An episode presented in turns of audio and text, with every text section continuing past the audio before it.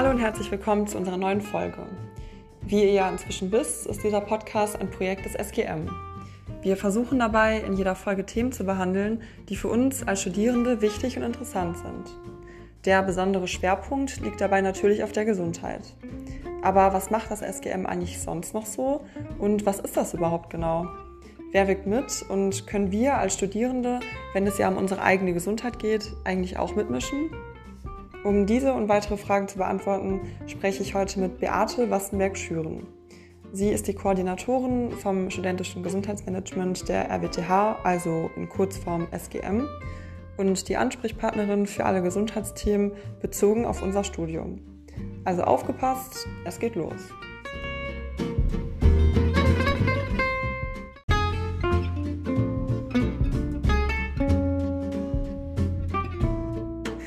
Hallo Beate. Hallo Cornelia. Schön, dass wir heute eine eigene Podcast-Folge über das SGM machen. Das ist eine super Gelegenheit, um unseren Bereich einmal vorzustellen. Meine erste Frage: Was hat man sich unter dem studentischen Gesundheitsmanagement denn genau vorzustellen? Ja, das SGM gibt es noch gar nicht so lange an der RWTH Aachen, erst seit gut einem Jahr ungefähr. Es ist ein Projekt, das in Kooperation mit der Techniker Krankenkasse umgesetzt wird. Die äh, Kooperation ist für zunächst drei Jahre ausgelegt mit dem Ziel, dass in dieser Zeit Strukturen äh, zur Implementierung von nachhaltigen SGM-Maßnahmen geschaffen werden.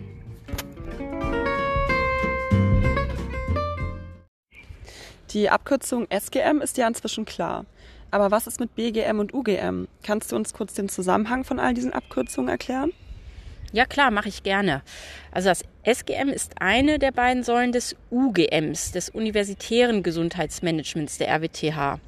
Äh, die andere Säule ist das BGM, das betriebliche Gesundheitsmanagement, äh, das die Gesundheit der Beschäftigten im Blick hat und das es auch schon seit einigen Jahren an der Hochschule gibt.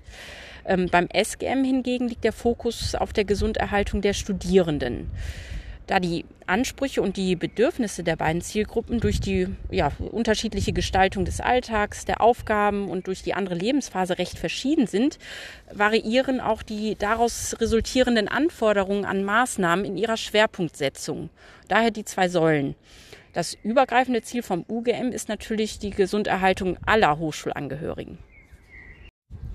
Warum hat sich die RWTH denn die Gesundheitsförderung der Studierenden zum Ziel oder zur Aufgabe gesetzt? Ja, im Grunde resultiert dies aus der Erkenntnis, dass die Hochschule auch einen gesellschaftlichen Auftrag hat, und zwar Menschen dabei zu unterstützen, gesundheitsbewusst zu leben und äh, somit auch möglichst lange gesund zu bleiben gehen wir außerdem davon aus, dass aus der RWTH unter anderem auch spätere Führungskräfte und Entscheidungsträger hervorgehen, dann bekommt Gesundheit auch noch einen ganz anderen Stellenwert. Denn äh, diese Menschen werden zu Multiplikatoren, zu Vorbildern und ja, zu sogenannten Influencern. Deshalb ist eine verinnerlichte, gesundheitsbewusste Lebensweise so wichtig, denn sie spiegelt sich letztendlich auch im Führungsstil wider. Und ja, dieser sollte bestenfalls auch gesundheitsförderlich sein.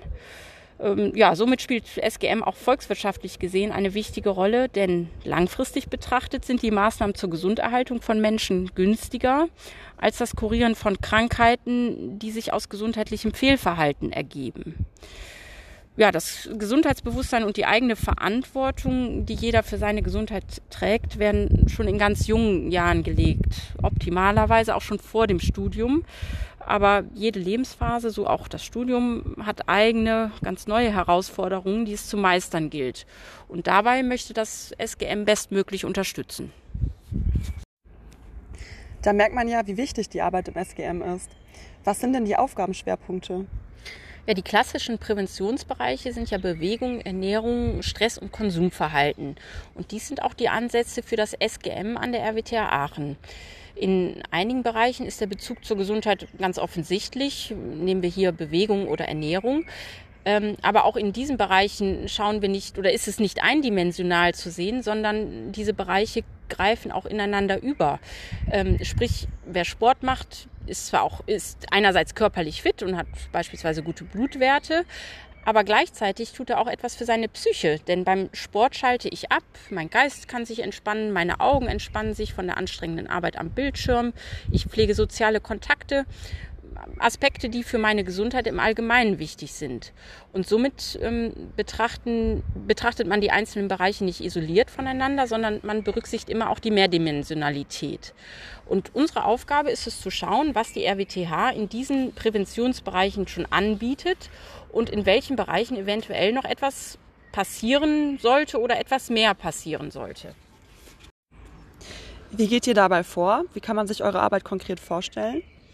Also das SGM ist keine One-Man- oder One-Woman-Show, sondern im SGM wirken ganz viele Akteure mit. Netzwerken ist ja ein wichtiges Stichwort im Gesundheitsbereich, gerade auch wegen der vielen Schnittstellen, von denen ich eben sprach. Und so haben wir einen Arbeitskreis gegründet, in dem möglichst viele Akteure mitwirken. Ihr Bezug zur Gesundheit mag da immer oder mag da ein ganz anderer oder ganz unterschiedlich sein, steht aber dennoch immer im Vordergrund. Ähm, nehmen wir das Beispiel der zentralen Studienberatung. Sie macht überwiegend Beratungen und gibt Hilfestellungen, wenn es mal nicht so rund läuft im Studium oder der oder die Studierende Fragen in Bezug aufs Studium haben. Und ja, diese Art der Unterstützung hat große Auswirkungen auf die psychische Gesundheit eines Menschen, denn Sorgen, Zweifel und Probleme belasten ja auf Dauer sehr stark. Oder nehmen wir das Hochschulsportzentrum. Das HSZ macht Gesundheitsförderung durch ein umfangreiches Sportangebot, Entspannungskurse oder beispielsweise den Studiepausenexpress, den ja einige von den Studierenden sicher auch aus den Vorlesungen und Seminaren kennen. Ja, und so gibt es eine ganze Reihe weiterer Einrichtungen an der RWTH, die im Netzwerk SGM mitwirken. Wie arbeitet der Arbeitskreis? Ja, wir treffen uns regelmäßig und tauschen uns aus. Das Tolle dabei ist ja, dass die Akteure aus den unterschiedlichsten Bereichen kommen und somit auch ganz unterschiedliche Erfahrungen, Perspektiven und Impulse in den Arbeitskreis mit reinbringen.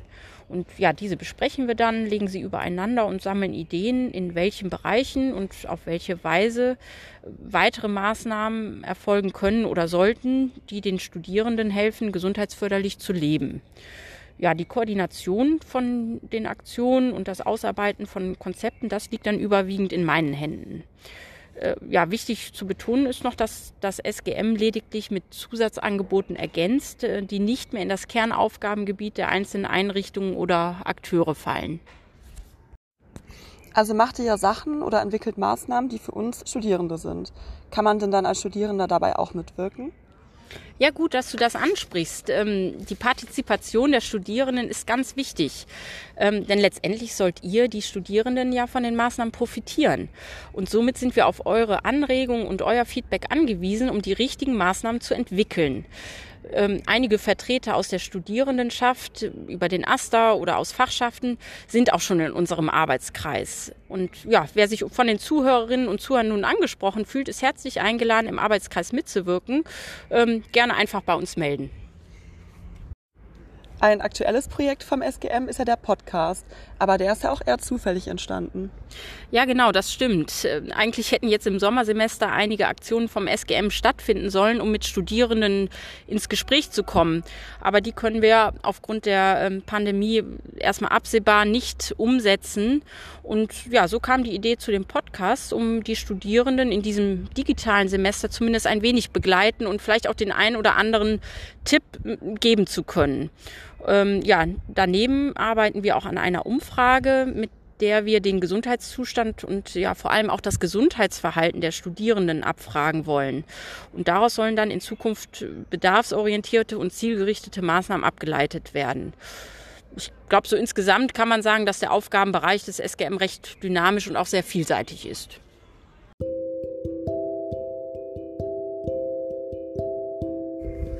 Vielen Dank, Beate. Jetzt haben wir ja schon mal einen ganz guten Überblick vom SGM bekommen. Ja, dir auch vielen Dank, Cornelia, dass du die Podcast-Folgen so schön erstellst.